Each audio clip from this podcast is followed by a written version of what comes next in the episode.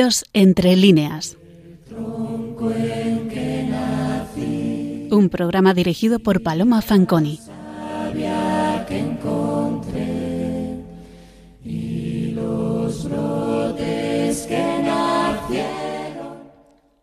Buenas noches, queridos oyentes de Radio María. Les deseamos un próspero año 2023 y asimismo que estén disfrutando de una feliz Navidad. Como saben ustedes, en esta emisora nos ceñimos al tiempo litúrgico, como no puede ser de otra manera. Y hoy, casi en vísperas de la festividad de la Epifanía, celebramos en este programa todavía el tiempo de Navidad.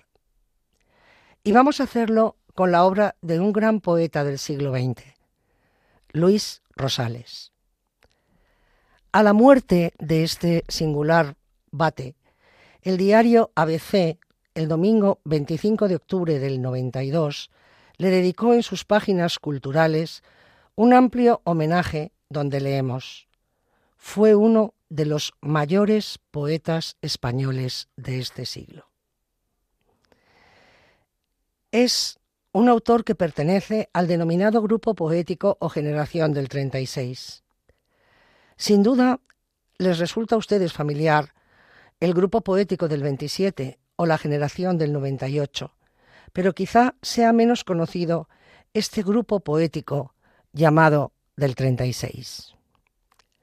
La denominación del grupo tuvo un desarrollo no inmediato que ha estudiado ampliamente Víctor García de la Concha, y durante un tiempo, aunque hubo muchos trabajos e incluso la revista Ínsula, que es una revista importantísima para el estudio de la literatura, le dedicó un número a su planteamiento, hoy día ya no podemos dudar de su existencia cuando contamos con diversas antologías que reúnen poemas de varios de sus integrantes.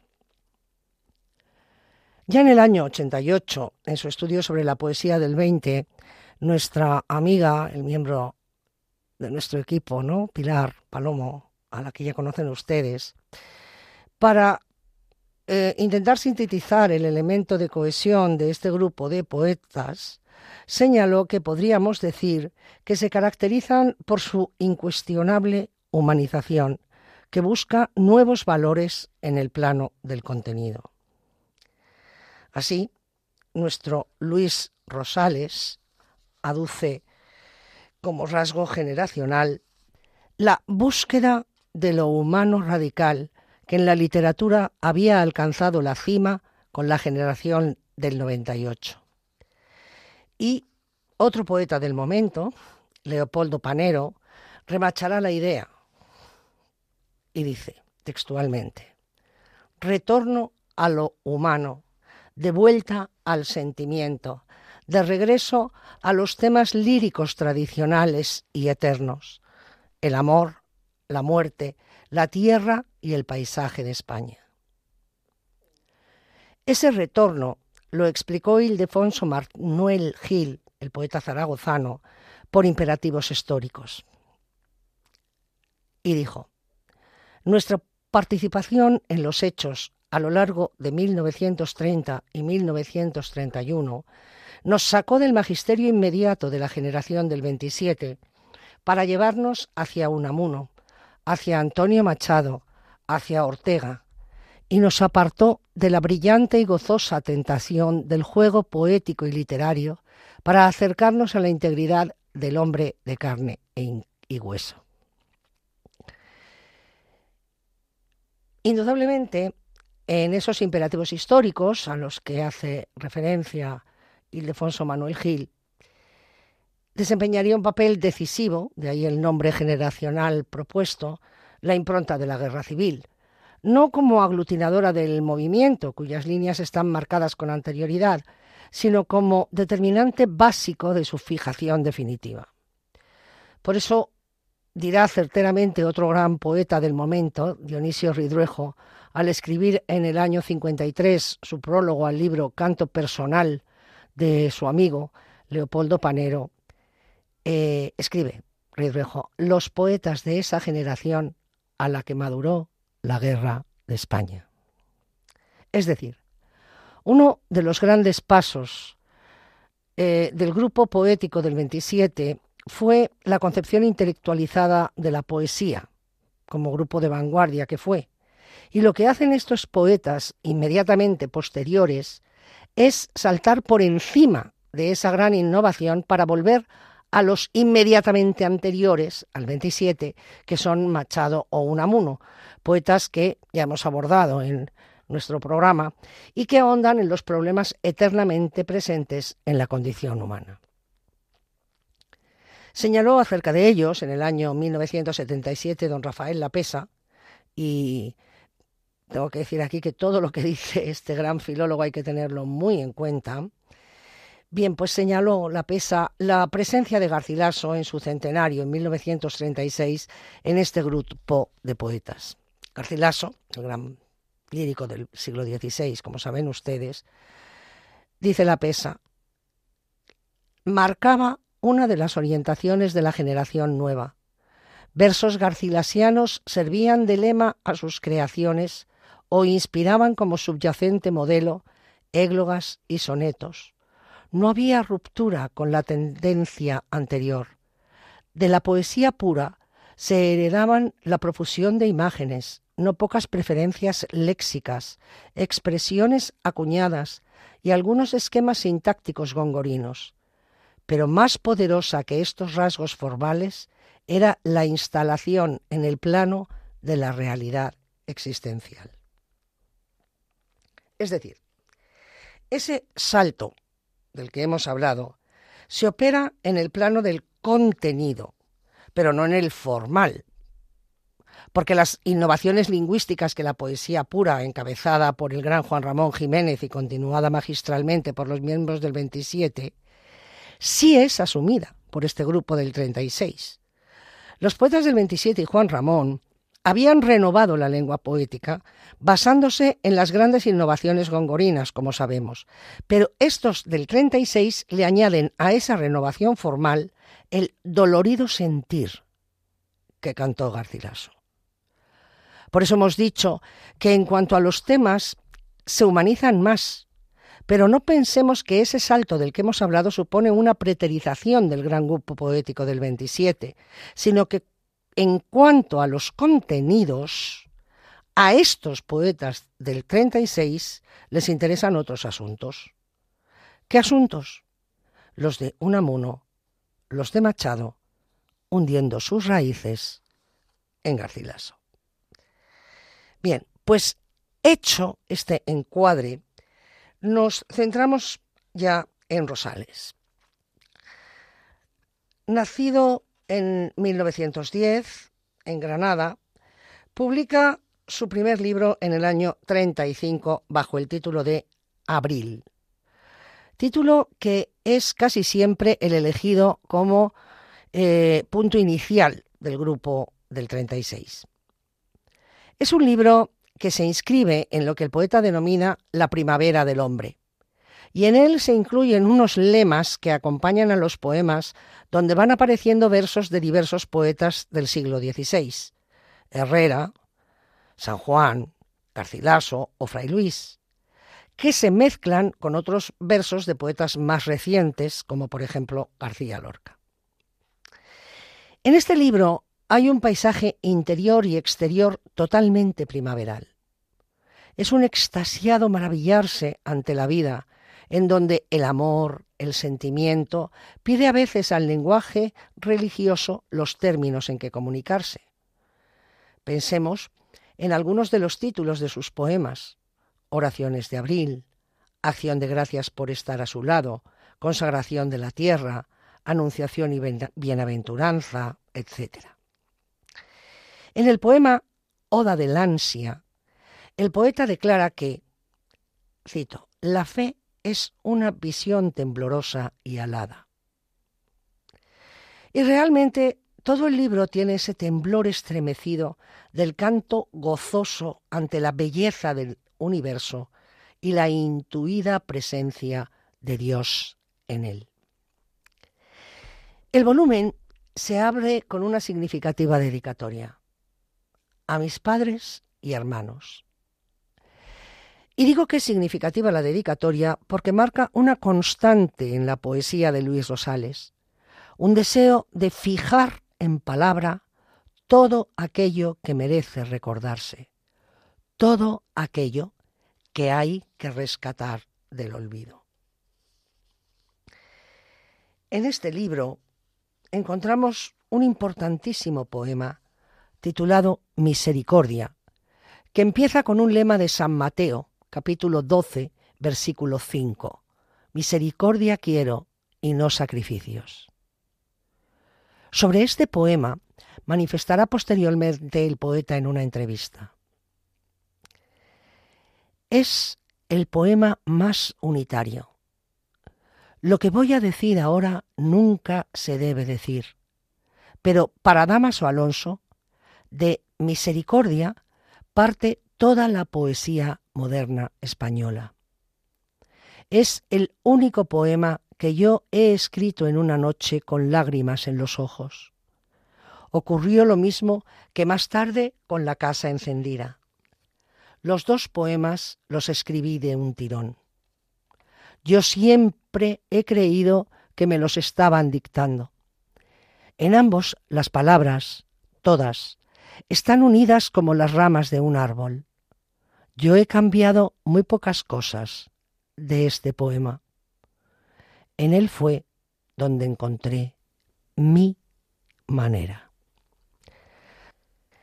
Ese tronco familiar y esas raíces que se anuncian en esa primera dedicatoria que les he dicho a mis padres y hermanos son un signo evidente en su segunda publicación, Retablo del Nacimiento del Señor, en el año 1940. Esta obra es, por supuesto, un cancionero de Navidad, a la manera de aquellos versos divinos de Lope que en su versión trágica de Semana Santa había resucitado Gerardo Diego en su Vía Crucis de 1931. En este libro de Rosales, paralelamente a su temática religiosa, se desarrolla ese inventario de sus raíces, pues acomete la recuperación de una infancia que no quiere que caiga en el olvido. Tenemos que tener en cuenta que en su posterior libro, La Casa Encendida, habla de un Belén empaquetado, sin uso, sin función, en la casa vacía sin sentido de su propia alma. En él leemos, si ahora quisiera yo saber para qué sirven el gabinete nómada y el hogar que jamás se ha encendido, y el Belén de Granada, el Belén que fue niño cuando nosotros todavía nos dormíamos cantando. A recuperar ese Belén de su niñez granadina está dedicado el retablo del nacimiento del Señor de Luis Rosales, que parte del de su infancia y que irá aumentando en sus poemas todos los años. Algo más tarde, declara el autor, en el año 40, escribí de un tirón este libro. Le escribí recordándolo, viéndolo, moviendo con las manos sus figuras, y por eso le he llamado retablo. Desde entonces todos los años he cumplido esa cita conmigo mismo y con los míos, y he escrito villancicos como si los cantara. He escrito villancicos quizás con el deseo de que todo lo que era mío no se acabara de una vez. Santiago Gómez Valverde ha musicalizado varios de estos villancicos de Rosales.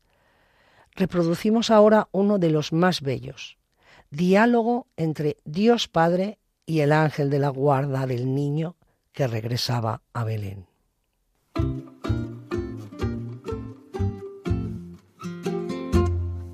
La mula, señor la mula, está cansada y se duerme.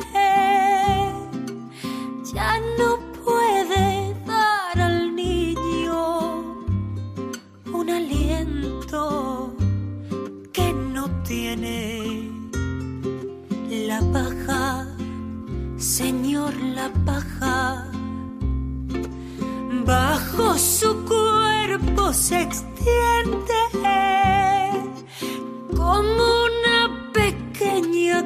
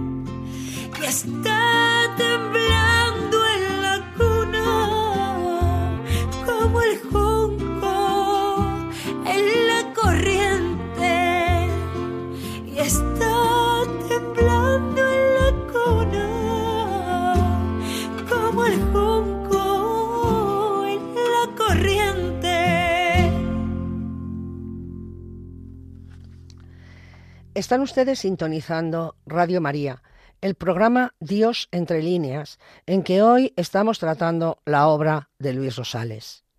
Les habla Paloma Fanconi. Este diálogo que acaban ustedes de escuchar, en que el ángel, como su propio nombre indica, da noticia al Padre de lo que acontece, tiene, como habrán comprobado ustedes, un gran ingenio y encierra un contenido teológico y humano muy profundo. En primer lugar, Rosales se salta el orden establecido. Normalmente los ángeles trasladan mensajes divinos a los humanos. Son los mensajeros de Dios para los hombres. Pero aquí el mensaje se dirige a Dios Padre de parte de lo que pasa en la tierra. Es un mensaje del ángel al Creador. El ángel, que es el de la guarda del niño, da noticias al cielo de lo que está sucediendo y con la reiteración de las palabras, la primera vez es porque pregunta el Padre, la segunda es porque responde el ángel, pone énfasis en la gravedad alarmada de lo que acontece. Dios Padre va preguntando cómo están sus criaturas. ¿La mula? pregunta el Padre. La mula ya no puede dar al niño un aliento que no tiene, responde el ángel. ¿La paja? Señor, la paja, su cuerpo extiende como una pequeña cruz, contesta el ángel premonitoriamente. ¿La Virgen? La Virgen sigue llorando. ¿La nieve? Sigue nevando. Y al fin pregunta por el niño y contesta el ángel que comienza a mortalecerse. Este mortalecerse, verbo inventado por Rosales ad hoc, es que el verbo encarnado, que es niño, empieza a ser mortal. Y ante este doloroso cuadro pintado por el mensajero, Dios Padre contesta, todo está bien. Y el ángel protesta, Señor, pero A lo que responde Dios Padre, todo está bien. Es decir, está sucediendo todo como estaba previsto. Todo se está cumpliendo, pero vosotros no lo entendéis. No entendéis que el Hijo del Padre nazca en la tierra ante tantas adversidades y anunciando el dolor de la cruz. Y seguimos sin entenderlo. Tiene Rosales un bellísimo poema también en retablo de Navidad en el que se acuerda y solidariza y se hace uno con el problema de los que dudan. A todos ellos se lo dedicamos en esta noche. Se titula De cómo el hombre que se pierde llega siempre a Belén. Leo. De noche, cuando la sombra de todo el mundo se junta, saldremos llevando el alma en carne viva y desnuda. De noche, cuando el camino huele a romero y a juncia, saldremos con los pastores para ir de nuevo en tu busca. De noche iremos, de noche, sin luna iremos, sin luna, que para encontrar la fuente solo la sed nos alumbra. De noche, cuando hace frío y es tan humana la angustia que siempre hay un cuarto donde el llanto mueve la cuna. El poema es muy enjundioso. Si la estrella del poema anterior, el que hemos oído cantado, nos guiaba, en este nos señala con la permanente y logradísima idea de San Juan de la Cruz de la noche oscura, y quiero hacer hincapié en que es oscura, sin luna, señala el poeta, cuando el sentido de la vista no nos sirve, cuando leemos a Romero y a Juncia, es decir, estamos en el campo, donde la orientación se pierde porque no hay señales. Hace frío, porque no calienta la gran luminaria del sol. Cuando la angustia humana llega a sus más altas cimas, porque todo es adverso, para ir a buscarte, Señor, solo nos alumbra la sed. La sed de ti, Dios mío, nos garantiza tu existencia, nos garantiza el encuentro contigo. Porque ¿por qué íbamos a tener sed ¿Por qué habría en nosotros esa necesidad de agua si no hubiera fuente? Y la fuente eres. Y para encontrarte tenemos que ir con los pastores a Belén, a ese Belén de cuando éramos niños de nuevo, porque solo si os hacéis como niños entraréis en el reino de los cielos, nos dijo el Maestro.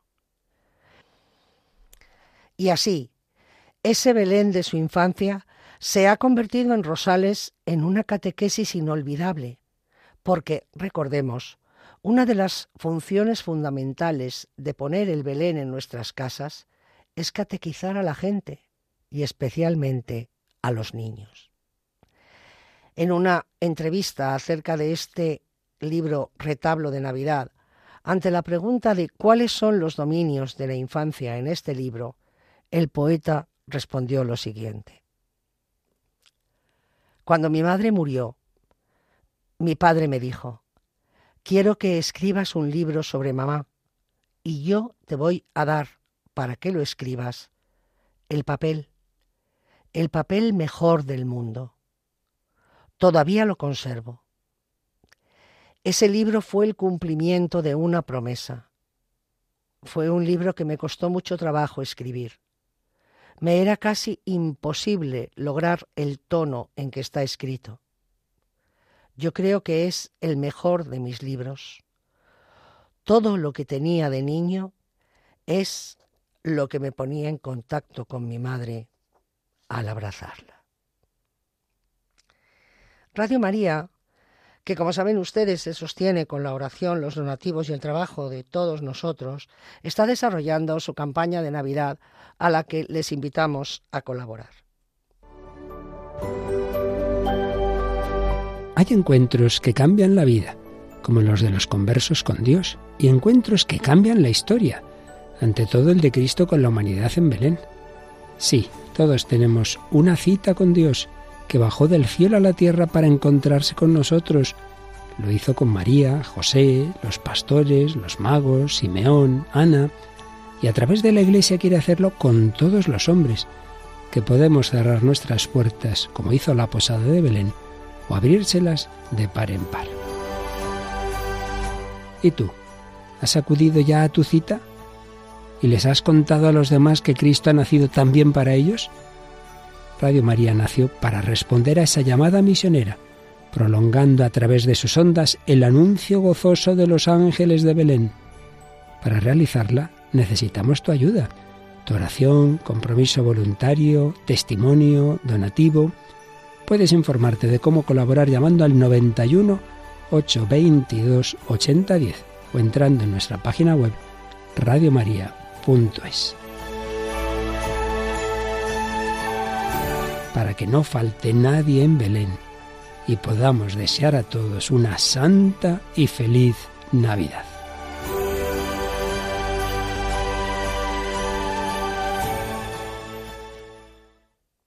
Están ustedes escuchando Radio María, el programa Dios entre líneas, que estamos dedicando a Luis Rosales. Este retablo sacro del nacimiento del Señor del que venimos hablando con ilustraciones interesantísimas de José Romero Escasi, se editó por Escorial en Madrid.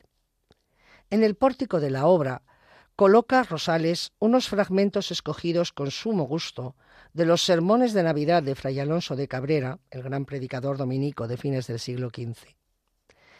Esto y el lema en verso de Fray Ambrosio de Montesino dejan ver la raigambre retórica e íntima a la vez.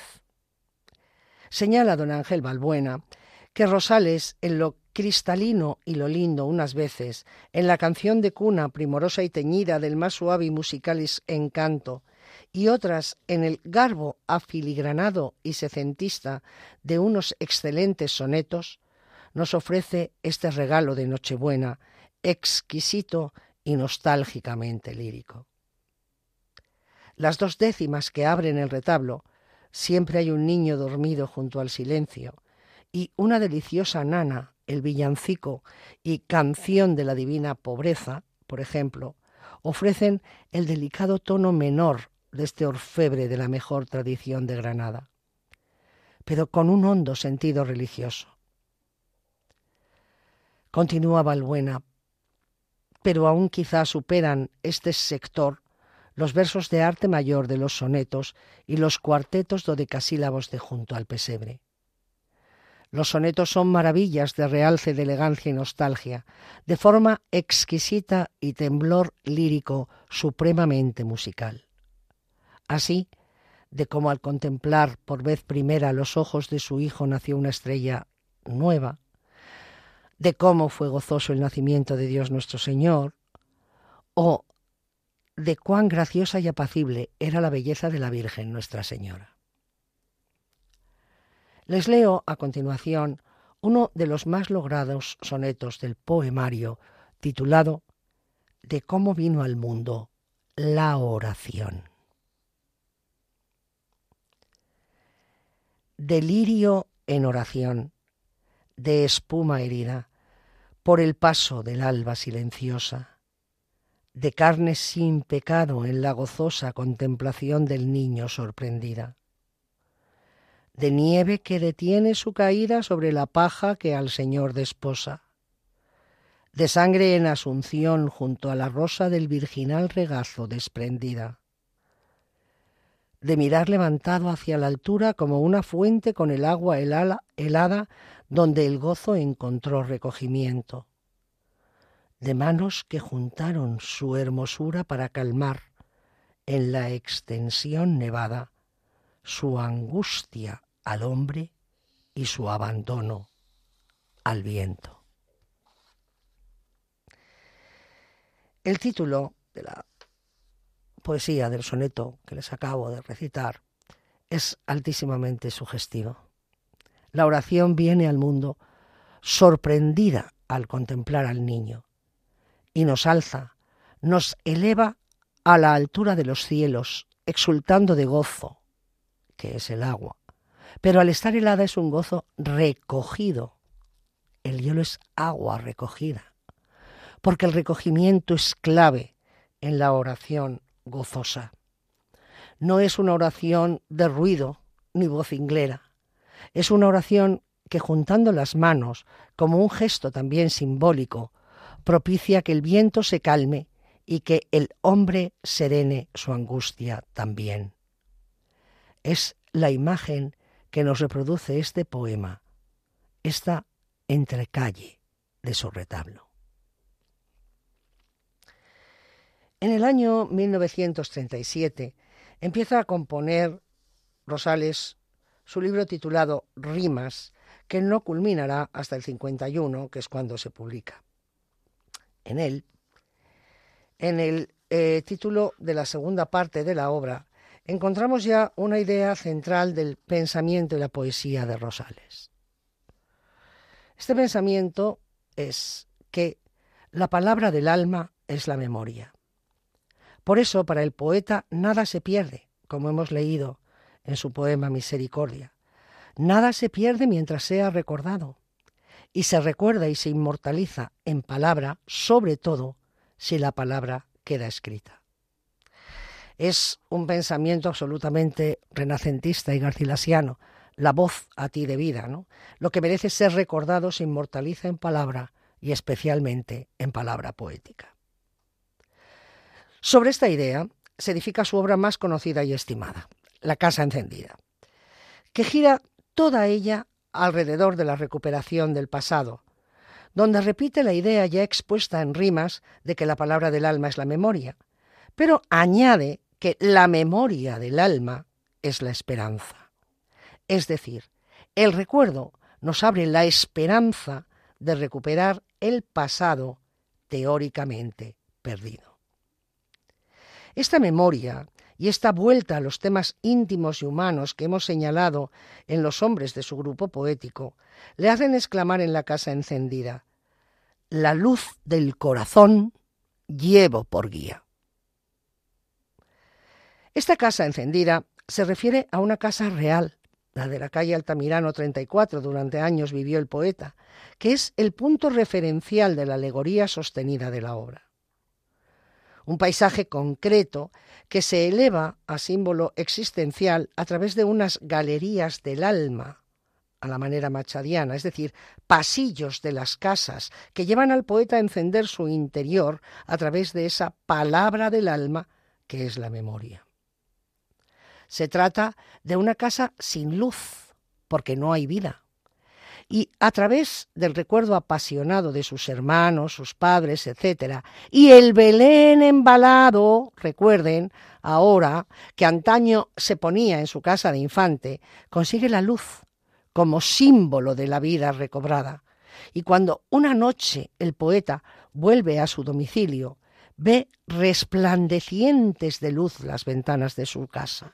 Y termina el poema diciendo, Gracias, Señor, mi casa está encendida. Porque la ha rehabitado a golpe de recuerdo. Allí van reapareciendo en su memoria otras grandes personas que ya murieron, como su amigo Panero. De la casa encendida señaló don Ángel Balbuena que es una nueva modalidad en la lírica de Rosales. Quito yo a Balbuena. La unidad poemática alada sobre tema, anécdota y verso, corre del principio al fin entre nostalgias, soledad, el detalle mínimo de la vida cotidiana y culminación en fuego de intimidad. Qué encanto humano y desnudo en que un mundo propio se va transfigurando e inflamando un tanto al modo superrealista, en que la vida y la muerte, la lágrima, la lluvia o el espejo esperan el fiat lux de la realidad y del poema. La angustia espera un despertar entre nostalgias y abandonos que abren el Te Deum cristiano del hogar encendido, única y completa unidad en el poema. Hasta aquí va el buena. Ese te deum es un gracias, Señor. Gracias porque he vuelto a vivir. Y he vuelto a vivir porque he recordado. Rosales volverá más tarde sobre este libro, que en palabras de la Pesa es una de las cumbres más altas de nuestra poesía contemporánea, para publicar en 1967 una versión ampliada. Pero el tono poético no cambia, partiendo de esa afirmación inicial que configura todo el volumen. Quizá el ser hombre es lo más inmediato. Entre los muchos reconocimientos que a Rosales se le han hecho, Premio Cervantes, Académico de la Española, etc., no podemos olvidar el nombre del espacio cultural de la Ronda de Valencia en Madrid, que todo el mundo conoce y que se llama La Casa Encendida en su honor. En esta vuelta al pasado, pues, como vemos, el Belén y la Navidad desempeñan un papel clave como símbolo de la infancia perdida recuperada, entre otras cosas porque es la vigencia de la fe, la reavivación de la fe. Señala Julián Marías, amigo personal del Bate. Luis Rosales, con sus creencias, hace literatura. Pero esto no quiere decir que sus creencias no sean auténticas, que sean literatura, sino que hace su poesía con ellas. Y para que sean arte, para que sean algo literariamente realizado y comunicable, además de realizado, comunicable, no hay más remedio que hacer literatura con las creencias. Lo que pasa es que son muy pocos los que las tienen, y menos aún los que saben hacer literatura. No suele advertirse que esta literatura es precisamente la que permite decirse a uno mismo sus creencias sin que dejen de serlo. Solo literariamente puede expresarse y formularse la creencia sin que se convierta en otra cosa. Y esto explica mucho de lo que está pasando con las creencias en el mundo actual. Solo la literatura salva la condición credencial, uniéndola a la explicitud, dándole transparencia, permitiéndola salir de los fondos oscuros y silenciosos en que normalmente opera. Esto puede verse en toda la poesía de Rosales, en la religiosa por supuesto, pero todavía más en la de amor. Y continuó Marías. Rosales comenzó en abril escribiendo poesía amorosa, pero luego ha llegado a escribir poesía enamorada, que no es lo mismo y es más útil. Ahondando en esta idea de que son pocos los que tienen creencias, como dice Marías, y menos aún los que saben expresarlas, este amigo y compañero de la Universidad y de la Academia Española, así los hemos leído, así lo señaló, escuchamos ahora otro de los villancicos de este retablo de Navidad, titulado Villancico de la falta de fe.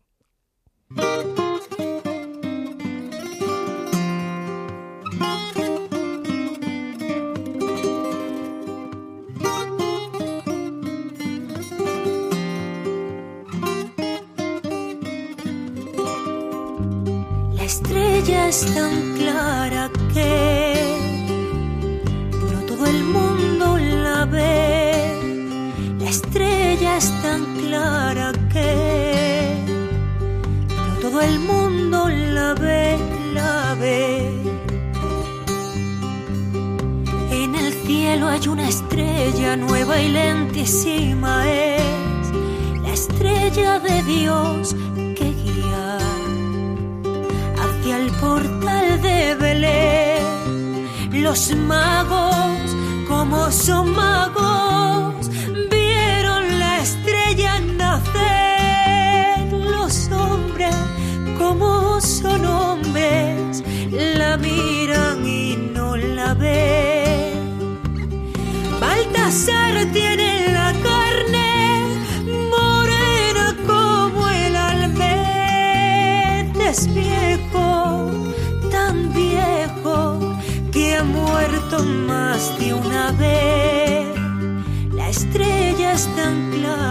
que no todo el mundo la ve, la ve.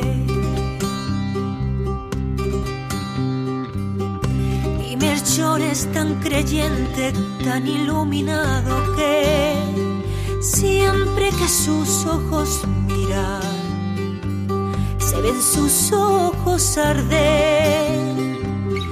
Pasan ciudades, ciudades con calentura en la sien, donde la estrella que es niña se apaga para no ver.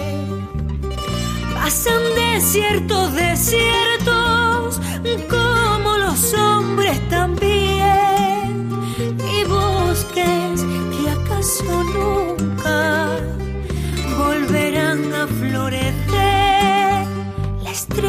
es tan clara que no todo el mundo la ve,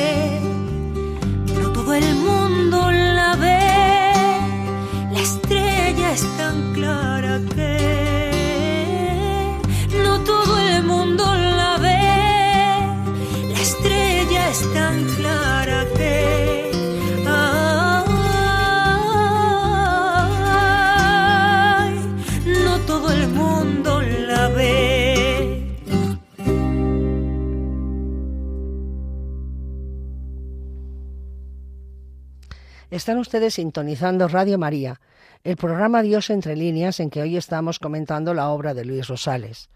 Les habla Paloma Fanconi. No todo el mundo ve la estrella de la fe que hemos escuchado en el villancico, la estrella que ilumina la existencia, porque para eso hay que ser creyentes. Los magos sí la ven, porque son magos. De los hombres, solo alguno. Pero señalado, recuerden ustedes que en Rosales y en general en este grupo de poetas se desarrolla una poesía humanizada y en la línea, que es la que venimos viendo en los libros hasta ahora comentados, de este autobiografismo, aparece también en su libro de prosa lírica del año 69, que publica eh, con el sugestivo título de Contenido del Corazón. Es un autobiografismo desde dentro, donde el poema hace balance de su vivir desde el presente y en el pasado, y declara, el presente vital siempre es un saldo, pero este saldo es justamente todo lo que tenemos. Así pues, debes poner en orden los trastos viejos y pesar la pavesa vital antes de que el viento se la lleve porque tal vez ese inventario de raíces es el único que le puede devolver al poeta, cito palabras del propio autor, la visión del veleta, el monte, desde el valle del olivar, y los libros que deberíamos haber escrito, y la inocencia que no tuvimos, y el tronco familiar. El contenido del corazón no es propiamente una elegía, sino un balance comercial, o si se quiere, una liquidación. Pero hay que hacer este balance como si fuera el último para que todo tenga en él su estatura definitiva. En ese balance de su intimidad poseída, el poeta, por las mismas fechas, se abre machadianamente a la forma de la lírica popular en su libro Canciones, que escribe del año 68 al 72. Es una nueva e incidental forma poética, pero que frecuentemente se subordina a un idéntico contenido existencial. En la canción de la vida no hay borrón y cuenta nueva. Si escuchas la música, recuerdas la letra.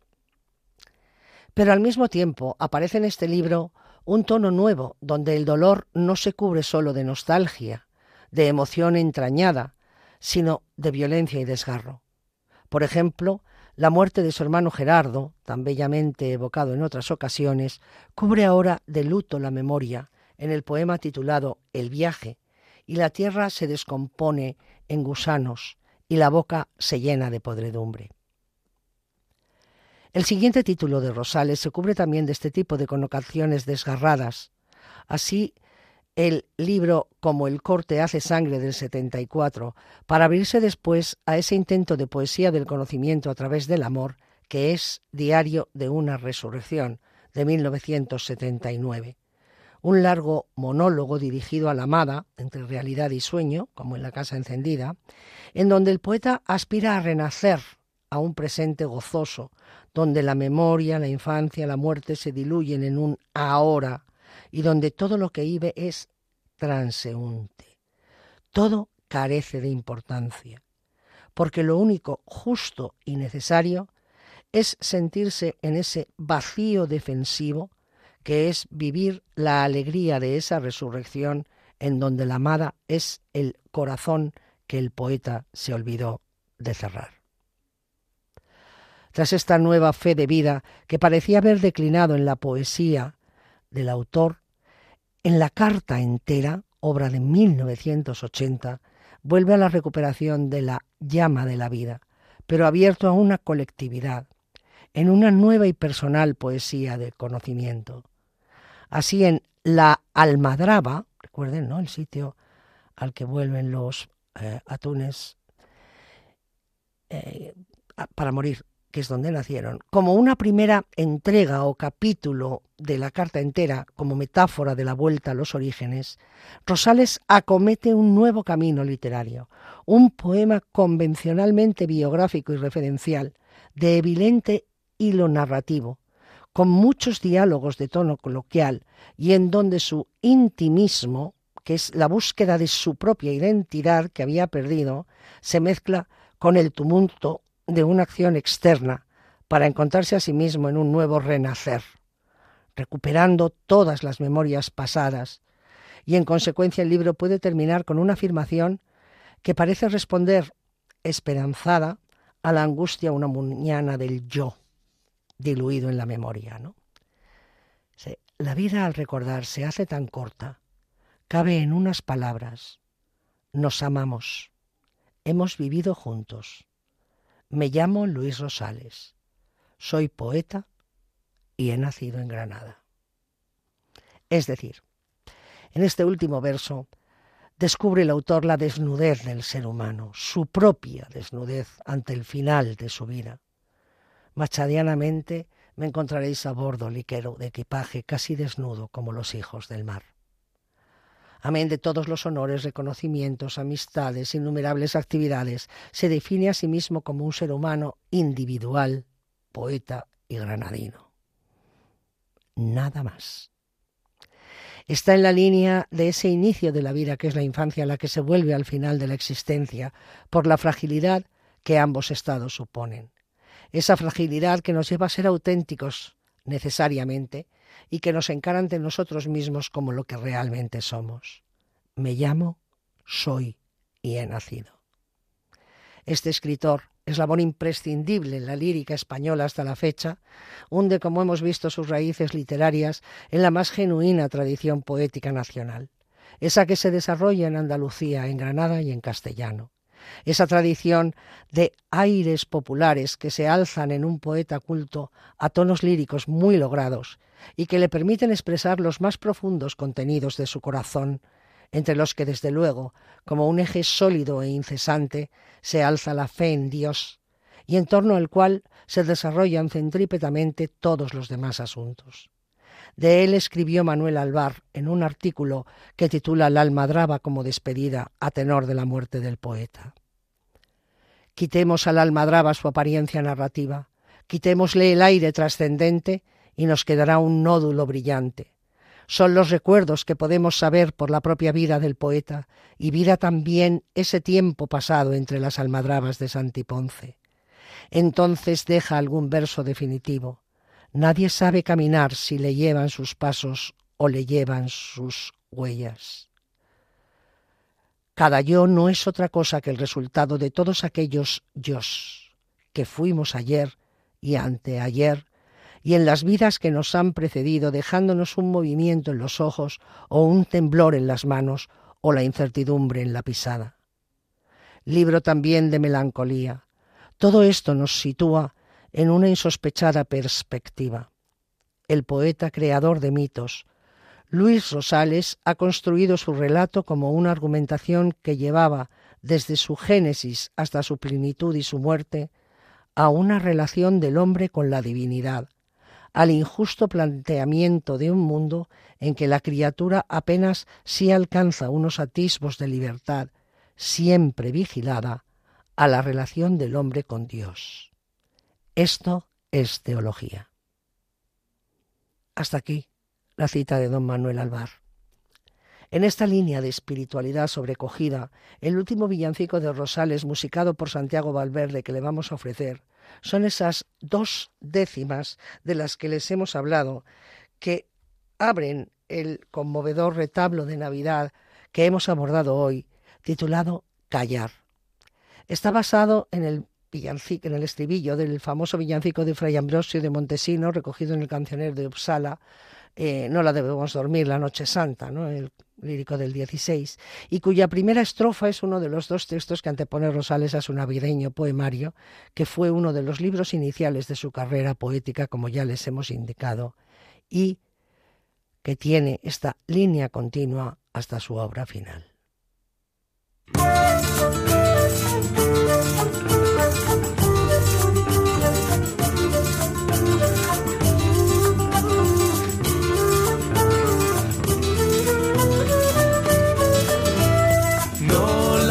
Debemos dormir, no la debemos dormir, no la debemos dormir, no la debemos dormir.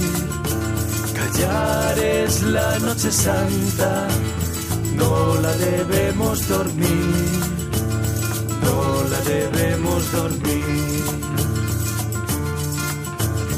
Dicen que el niño ha nacido y el corazón en la brisa. Dicen que el niño ha nacido y el corazón en la brisa. Tiene una fiesta imprecisa de campanarios sin nido. Siempre hay un niño dormido junto al silencio vivir Siempre hay un niño dormido junto al silencio vivir, sin despertarle ni herir. Con la nieve su garganta, callar es la noche santa, no la debemos dormir. No la debemos dormir, no la debemos dormir no la debemos dormir, no la debemos dormir.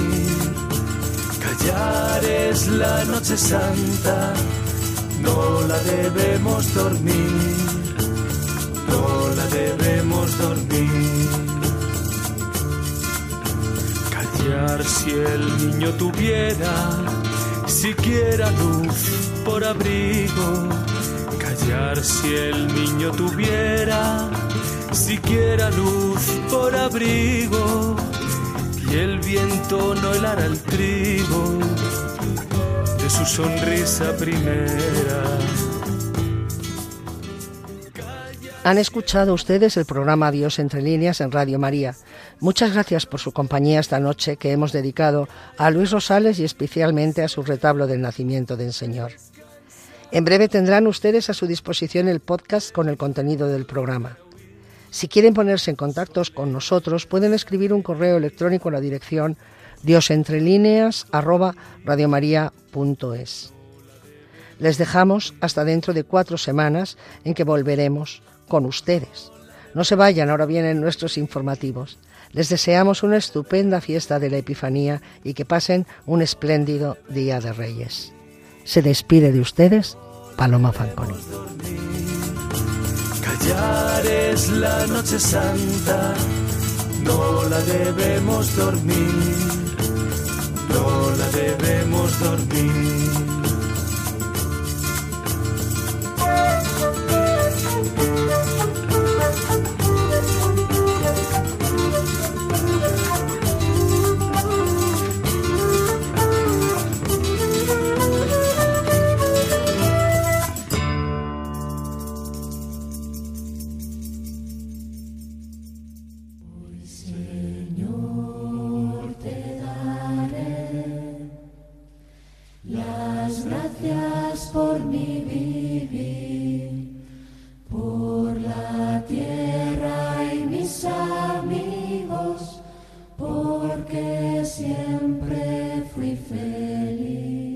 Dios entre líneas. Un programa dirigido por Paloma Fanconi.